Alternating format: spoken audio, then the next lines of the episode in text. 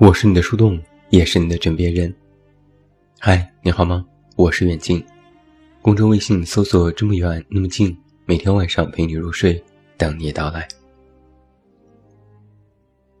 在昨天，一位网红殴打孕妇一事在网上掀起轩然大波。据受害孕妇和目击者称，在九月七日晚，孕妇和老公带着狗散步回来。还没有走进电梯，就有一只斗牛犬朝着孕妇扑过来。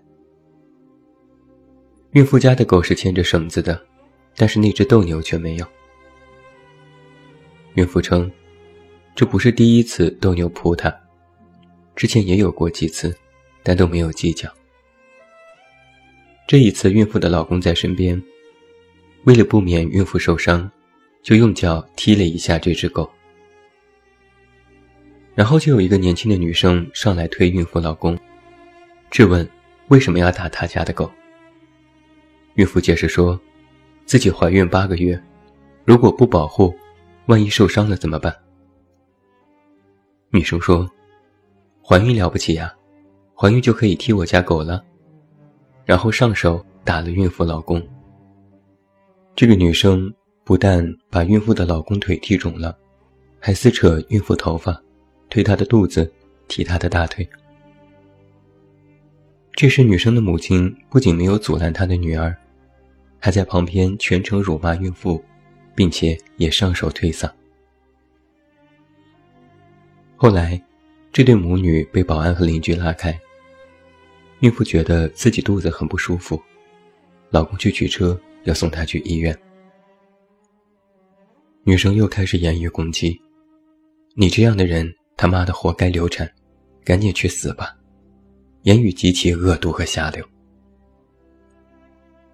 后来有人拨打了幺二零和幺幺零，孕妇被送往医院，而警察到达现场之后，母女在警察面前暴力抗法。有目击者称，女生母亲也和警察发生了一些肢体冲突，而孕妇被送到医院之后。医生让孕妇签署多张病危通知书，准备待产。孕妇下体流血不止，至今没有脱离高风险早产的预兆。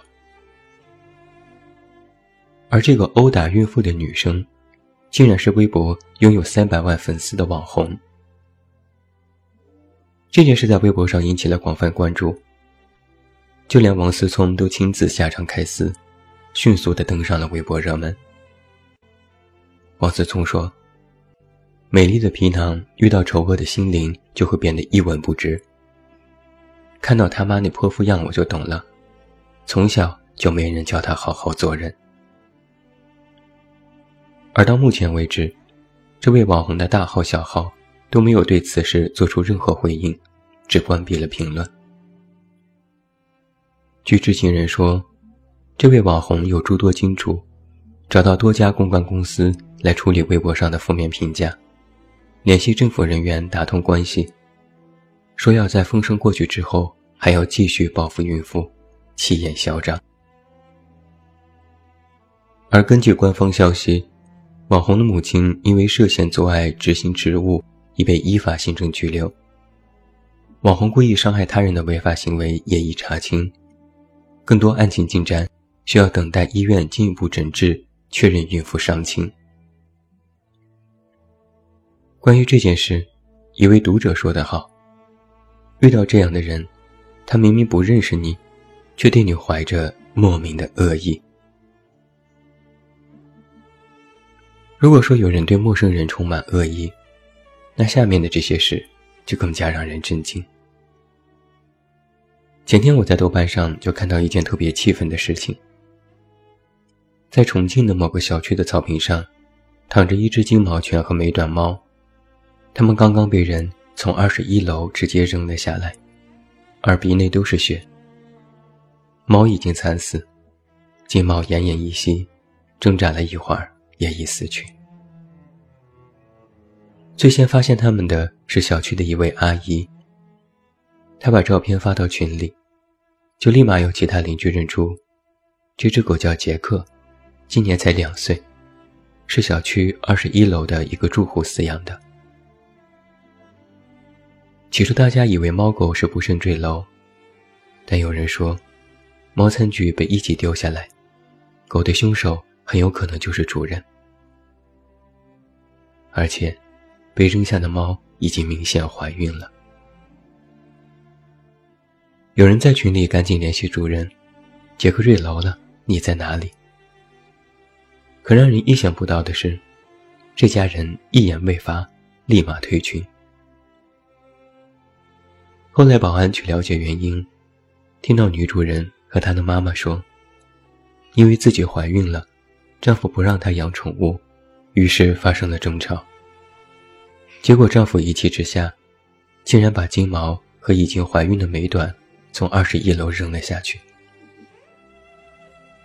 在警察赶到这对夫妻家，但是对方拒绝开门，关闭手机，不做任何解释。也不管已经死去的猫狗，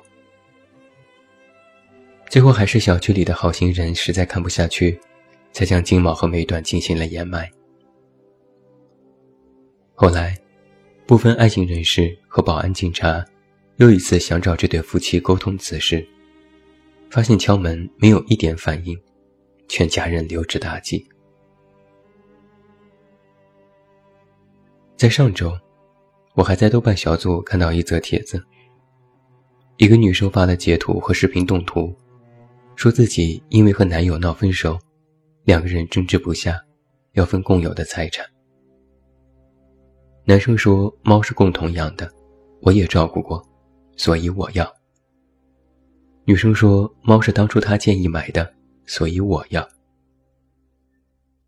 一怒之下，男生一把揪起猫，狠狠地摔打。又将其撕成两半。在男生发给女生的视频动图里，男生揪着猫的后腿，将猫反反复复地摔到地上。女生在帖子里说：“之前男生也很喜欢这只猫，我真没想到他是这种人。明明是在一起生活的人，但真的没有预料到。”对方是那副模样。一对在广州打工、认识不到两个月的情侣要准备闪婚，就在他们在婚姻登记处准备领结婚证的时候，女方随口开玩笑说了一句：“让我考虑一下。”然后两个人就发生了争吵，男方开始撕扯女方头发，大打出手。随后这两人被工作人员拉开。原以为这桩婚事就这么黄了，但剧情却在下午发生了反转。下午两个人不仅是顺利领证，还是下午登记处开门后第一对来领证的。据工作人员称，女方还很高兴，完全看不出上午曾经发生过那样的冲突。最近还有一件事，在浙江有一对再婚的夫妇。从结婚开始，两个人便争吵不断，甚至三番五次的打架。妻子在接受采访的时候说：“从结婚开始，他就付出了不少。结婚办酒席没钱买菜，她拿出一万元的积蓄。丈夫要买车，她把所有的积蓄也给了他。积蓄给了丈夫，是心甘情愿的。但是后面发生的事。”让他心灰意冷，觉得这些付出是不值得的。他们共同的孩子生下来之后，妻子坐月子也总是争吵不断。而就是因为一件开空调的小事，丈夫开始家暴，打掉了妻子的三颗门牙。最丧心病狂的是，丈夫还将刚刚出生的女儿从二楼窗口扔下。所幸被妻子的大女儿接住，才免于酿成惨剧。你是否还记得另外一件匪夷所思的事情？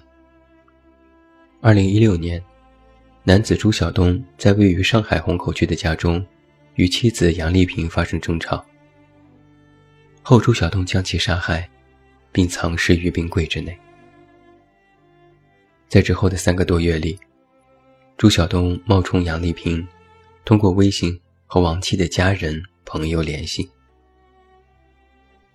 后来，朱晓东在投案自首。此时距离案发已经过去了一百零五天。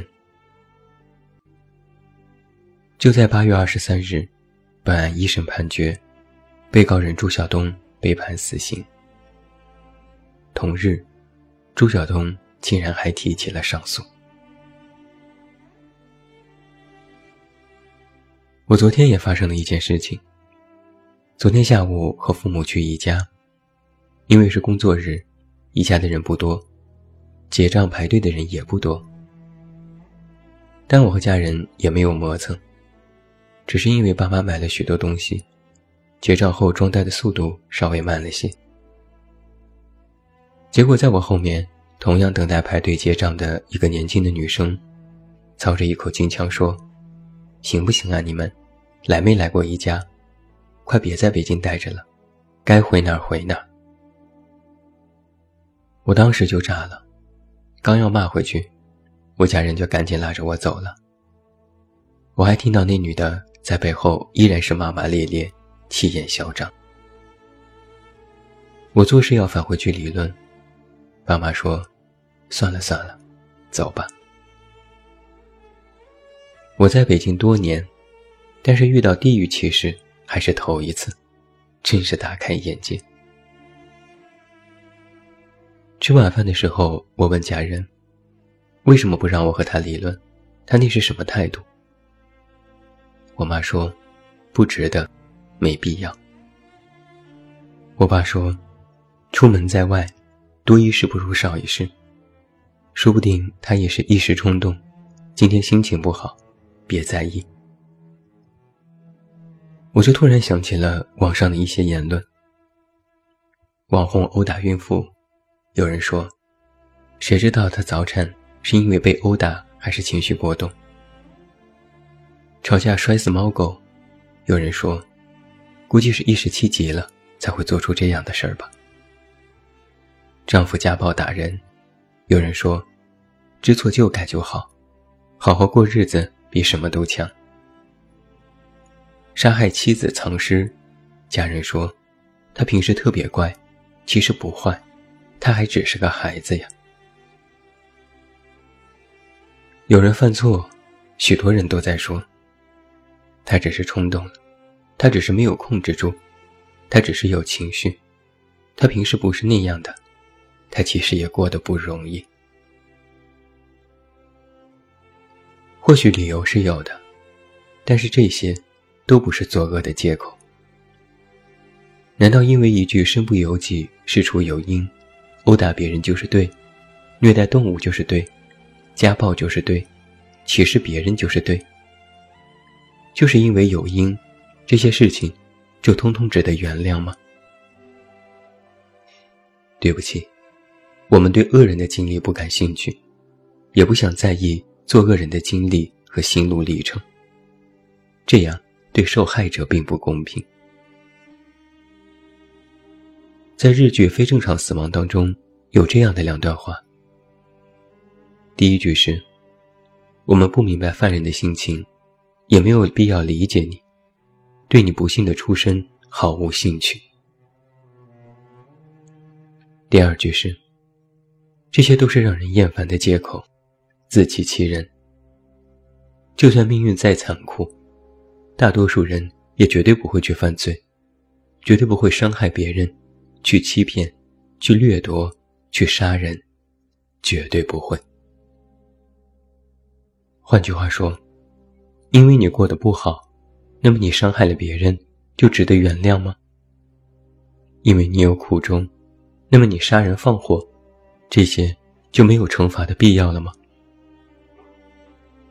哪怕你再有苦衷，再有情绪，再生气，也不能把这些东西。转嫁到别人身上，你再好看，再美丽，再有钱，你的品质德行是要体现在你的言行上。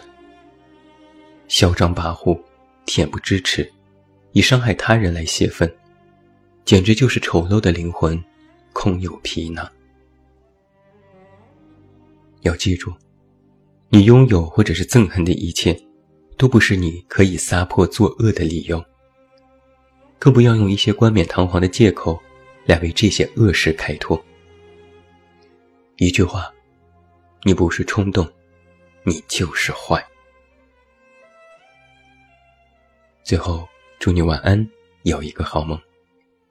不要忘记来到公号，这么远那么近，查看最新上线的远近有货。我是远近，我们明天再见。